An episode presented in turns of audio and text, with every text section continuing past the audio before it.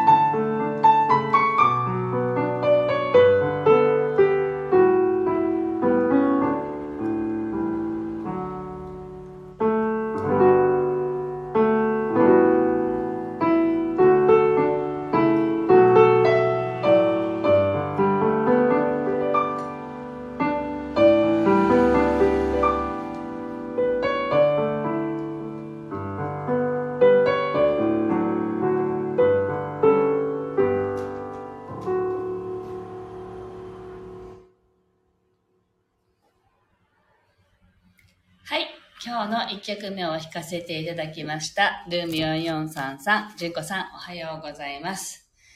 今日はですねちょっとねあの手間のかかることとあの豊かさの関係みたいな話をしようかなと思ったんですけどね。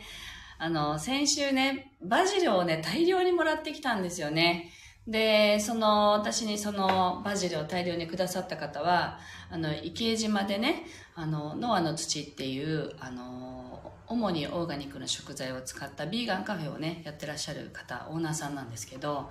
あの、前にもね、ここで話したことあるかもしれないんですが、30代の前半ぐらいかな、その方のお店であの働いていたことがあって、そこでいろんなこう地球のね、自然のこととか、自分の食べたものが自分の体を作るとか、様々なことをそこで学んだんですよね。で、あの、で、今でもずっとお付き合いがありまして、この間の夜ね、ちょっとお邪魔したらお手伝いすることがあって、あの帰りに大量のバジルをいいて、まあ、まあその方があの栽培したバジルですけど花がねもうたくさん咲いちゃって花が咲いたらもうバジルの葉っぱがちょっと硬くなって生では使いにくいからそれでも大量にあるから「あなたこれ持って帰りなさい」って言われて「そうですね」って「でもどうしたらいいんだろうこれ」みたいな なんかそんな感じだったんですよね。であのあみちおさんミニリンおはようございます。あミニリンライブで久しぶりだね。おはようございます。そうそれでそのあの持ち帰ったバジルをあのよしって思ってねあのペーストにして使うといいよっていうアドバイスをいただいたのでで、まあ、いろいろね、本当にね、いろいろ分かっていらっしゃる方で、ちゃんとあの、瓶に詰めるときには、煮沸しなさいよとか、いろいろまたね、アドバイスをいただいて、あの、煮沸なんてもう、哺乳瓶しかやったことないよ、みたいな、そんなレベルだったんで、どうやってやるんですかとか、いろいろね、教わって、まあ、持ち帰って、でその日は夜だったのでねちょっとあの水につけておいてまあそのなんて言うんだろう葉っぱがついたまんまあのなんていうお花も全部ついたまんまいただいたので持ち帰ってその次の日が台風の台風の絡みで学校が休みだったんでその時に娘とね葉っぱを全部じゃあ取ろうよって言ってバジルの葉っぱを取ってで洗ってっていう作業をしたんですよね。でその後、まあオリーブオイルと一緒にそれをこうミキサーにかけてバジルのペーストを作ったんですね。で結構大量な量になったんですけどバジルのペーストさえあればねトマトとあのモッツァレラチーズにかけて食べたりとかあとはあのパスタを作って食べたりとかしてあっという間にもうちょっとしか残ってないんですけど何て言うんだろう手間のかかることってとても豊かだなと思ったんですよね。でちょっと前にあのもやしのひげ取りの話をあのフェイスブックに書いたんですけどあのあの時も思ったんですね。あの私たち今あの売ってるもやしってほとんどひげがついてないじゃないですか。でひげを取る作業が必要ないぐらいひげがないですけど私が子供の時ってあのばあちゃんがいつもこうなんていうのかな床にね新聞紙を引いてこうもやしのひげを一生懸命取ってひげとその食べる部分とって分けてくれてたんですよね。でそれをたまに手伝ったりとかしながらもやしのひげ取りなんかやりましたけどあの先日たまたまねあの市場に行ったらもやしのなんか詰め放題みたいなのをやっていて義理の母と一緒に こう協力してねたくさんのもやしをあの買ってきたんですけどそのもやしは本当に昔ながらのもやしでひげがいっぱいついていてねお家でなんかゆっくりそのひげを取るっていう作業をしたんですけど何て言うんだろうそういう時間をそもそも取る時間がないっていうのが今の私たちの生活のリズムだなっていうのをすごく感じたんですね。なのできっとあのスーパーで売られてるもやしがヒゲがないのはあのそういう時間の節約になってるんだろうけれどもあの時間の節約のはできたけどこういうこうなんていうのかなもやしのヒゲを取るぐらいの心の余裕とか時間の余裕とか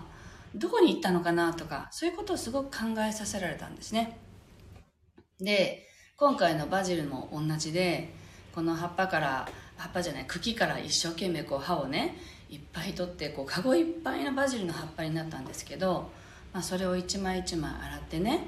あのペーストにしてっていうでさらに瓶を煮沸してそこに詰めて保存するっていうところの作業って結構な時間がかかるんですよねででもあこういう時間が本当の豊かさだなって思ったんですよ。こうなんか時間にこう押されることなくっていうんですかせかされることなくあのこの作業に時間をかけられるっていうことがまあ豊かだなって思った時間だったのでやっぱりそのちょっと手間がかかることっていうものの中にある豊かさをあの見つけてみるっていうのはすごく大切な時間なんじゃないかなと思ってですね。で私たち日本人って本当に何ていうの味噌汁作るのだってだし取ったりしますよね。あのかつおだったり昆布だったりあの丁寧なことするじゃないですか。でそれって当たり前になってるかもしれないですけどそういうなんか手間ひと手間っていうのがどれだけ豊かなことなのかですよね。だからそれをすることで味噌汁の味が本当格段に変わりますよね。であの昔母がよく言ってましたけどあの料理は手間をかけるだけそれだけ美味しくなるよって言ってましたけど本当にそうだなと思うねようなことが続いたのでね。あのそういう手間がかかって一見面倒くさいなとかね 時間がないよとか思いがちなことですけどそういうことの中に本当の豊かな時間が流れてるんじゃないかなと思いましてちょっと面倒くさいなっていうことをぜひ手に取ってそれこそ味わってほしいなと思うことがあったのでシェアさせていただきました。あのぜひねそういうことをやってみてください。はいでは今日の2曲目を弾いていきたいと思いますあなたにとっての豊かさが何かなっていうのをね感じながらお聴きくださいはい。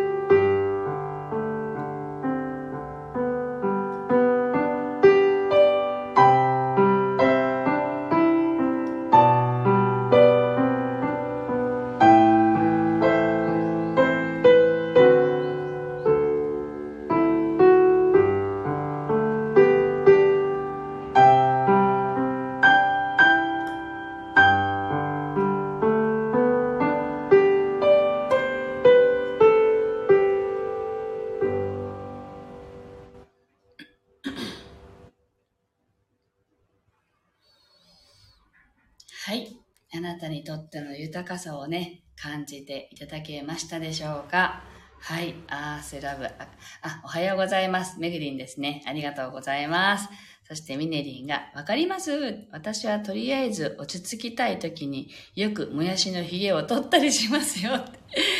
なんかわかる気がする。なんかそういうね、あのー単純なその作業って結構あの自分を整えるのにいいですよね。なんか言ってることすごくわかる気がします。なんかあの草をむしったりね、あとこうなんていうのかな土を耕したりとか、まあそういうことも含めてあのなんかちょっと一見面倒くさそうに見えることがあの自分の心の肥やしになったりすることがあるんじゃないかなと思うのでぜひねあえてあのちょっとそれ面倒くさそうっていうことをやってみられるのもいいかなと思います思いますはい今日はあのちょっとなんていうの？手間がかかることと豊かさの関係ということでねお話をシェアさせていただきました今日も聞いてくださってありがとうございました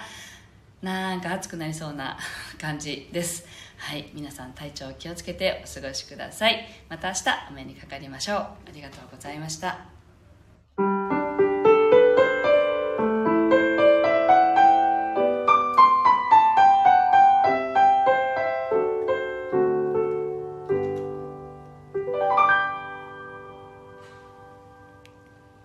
ありがとうございました。